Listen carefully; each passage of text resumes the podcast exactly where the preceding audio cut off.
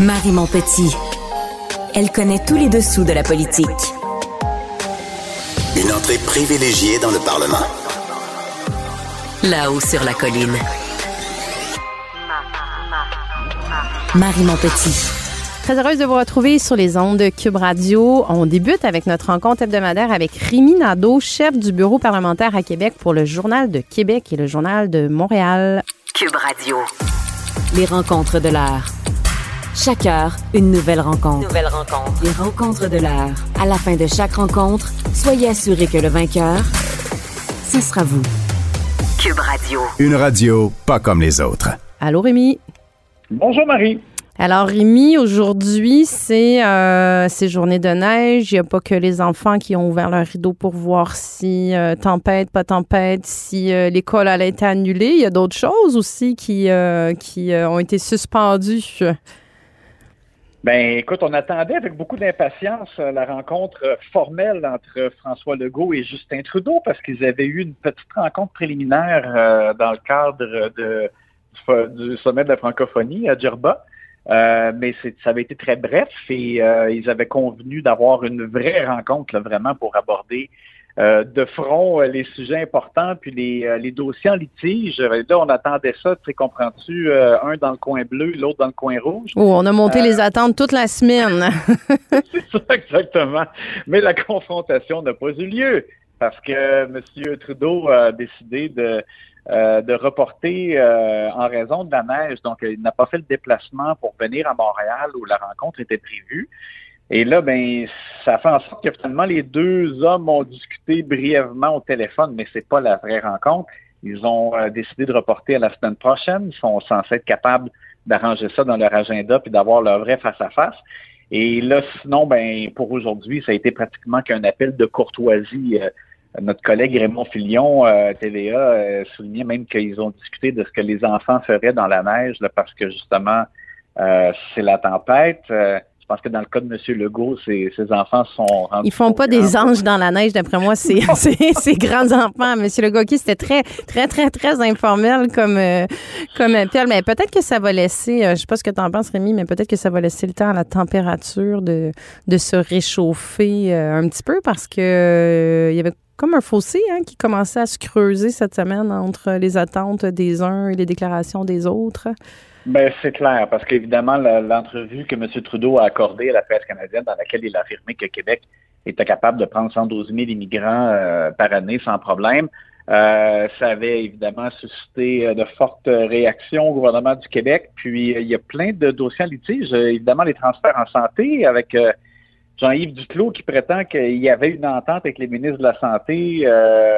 Euh, puis Christian Dubé qui dit de quelle entente on parle, qui est même pas au courant, euh, et euh, sans compter évidemment la langue, parce que dans le cas de, du gouvernement du Québec, on veut que les entreprises à charte fédérale soient assujetties à la loi 96 qui a été adoptée avec Simon Jeanin Barrette, et la réforme des langues officielles au fédéral fait en sorte que ce serait plutôt, dans le fond, les, les, entreprises à charte fédérale pourraient être soustraites de 96 en étant assujetties à, à, la, à la, nouvelle euh, charte fédérale. Donc, bref, il euh, faudra attendre la semaine prochaine, mais peut-être que je ne sais pas si le fait que ce sera très, très près euh, de Noël comme tel du 24. Si, l'esprit des fêtes va s'inviter dans la rencontre, il va les détendre. Mais tu as, raison, juste sur la langue, on a vu les déclarations aussi de, de Marc Garneau. oui. C'est quand même, c'est décidé, je veux dire, il y a eu deux, trois députés du Québec. C'est des, des, députés au fédéral, soit, mais c'est quand même des députés du Québec qui font des déclarations, écoute, qui démonisent le projet de loi 96 puis qui se promènent avec des bidons d'huile, on va se le dire. Ben oui, carrément qui disent on va pas laisser le Québec faire ce qu'il veut. Alors, alors, que ce sont des euh, députés du Québec, élus par des Québécois. Exactement. Fait en tout cas, peut-être, je sais pas, peut-être on peut leur suggérer un café Belize dans leur rencontre pour essayer d'assouplir euh, les discussions. Euh, la semaine prochaine. Ben, écoute, c'est certainement une très, très bonne euh, proposition. Euh, puis Rémi, ben, c'est ça, l'année 2022 tire à sa fin. On a la, la, la, session parlementaire qui s'est euh, qui s'est terminée. Euh, des gagnants, des perdants.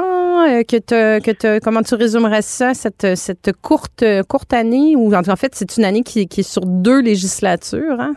Oui, c'est ça. Bien évidemment, entrecoupé d'une campagne électorale qui est un moment extrêmement fort et super important. Alors, je te dirais, évidemment, il y a un véritable gagnant, c'est François Legault. Parce que, euh, bon, euh, qu'on aime ou qu'on n'aime pas, euh, c'est lui qui, qui, a réussi une grande victoire avec une des plus écrasantes majorités de l'histoire au Québec. ceci étant, il se retrouve, on en a parlé récemment, devant de graves problèmes en santé, grave pénurie de main-d'œuvre un peu partout qui frappe dans les écoles, euh, dans les palais de justice, etc. Donc, il y a vraiment des, besoins criants, il y a de gros défis là.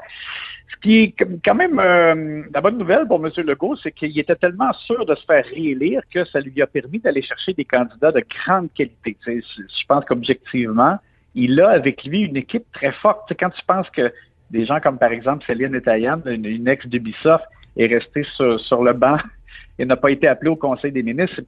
Ça montre quand même la profondeur de l'équipe. Je pense qu'ils ont euh, les ressources, ils ont les personnalités, euh, les, des compétences pour faire face aux défis, sauf que euh, il y aura un mot clé, c'est livrer. François Legault devra livrer.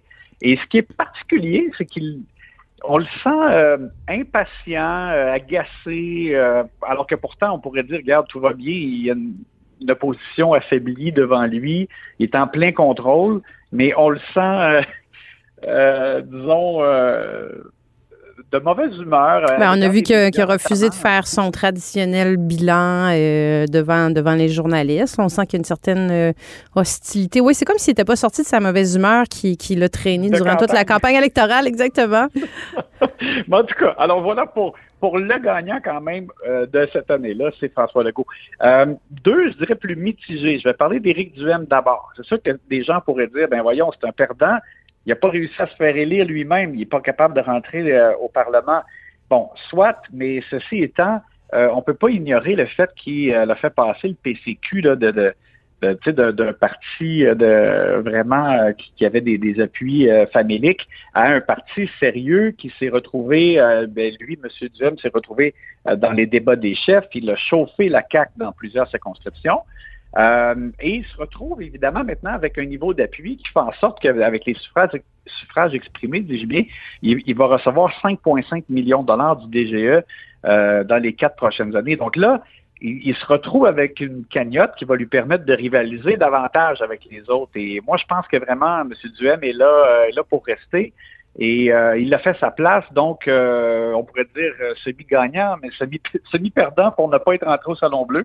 Mais pour le reste, quand même, il a connu une grosse année. Même chose pour Paul Saint-Pierre Plamondon, je suis mitigé parce que ils ont mangé toute une volée, les péquistes, euh, dans le cadre de la campagne électorale. On disait que le PQ était mort au lendemain de la campagne électorale, c'est il y a à peine, euh, à peine deux mois. Oui, mais tu sais, en même temps, les attentes étaient très basses. Justement, on avait l'impression que le parti allait complètement disparaître, là, à l'exception peut-être de Pascal Bérubé. Or, euh, bon, PSPP euh, a réussi à se faire élire dans Bourget, mais, plus que ça, il a terminé la campagne comme dans une remontée. Et euh, aux yeux des observateurs et de la population, il a bien fait dans les débats. Les gens ont appris à le connaître. Il n'y avait pas trop de pression sur lui, et donc il a fait mieux que ce qu'on pensait. Et il a réussi même là à, maintenir euh, l'attention sur lui avec le combat contre le serment au roi. Donc, ça, ça fait comme une bonne fin d'année pour PSPP. Au-delà de ça, la cruelle réalité, quand même, ça reste qu'ils sont juste trois. Puis, tu sais, on, va le voir l'année prochaine. Euh, ça va probablement être difficile pour eux de maintenir euh, une présence dans, les médias avec aussi peu de députés. Euh, mais quand même, c'est un parti qui termine l'année mieux qu'il ne l'a commencé.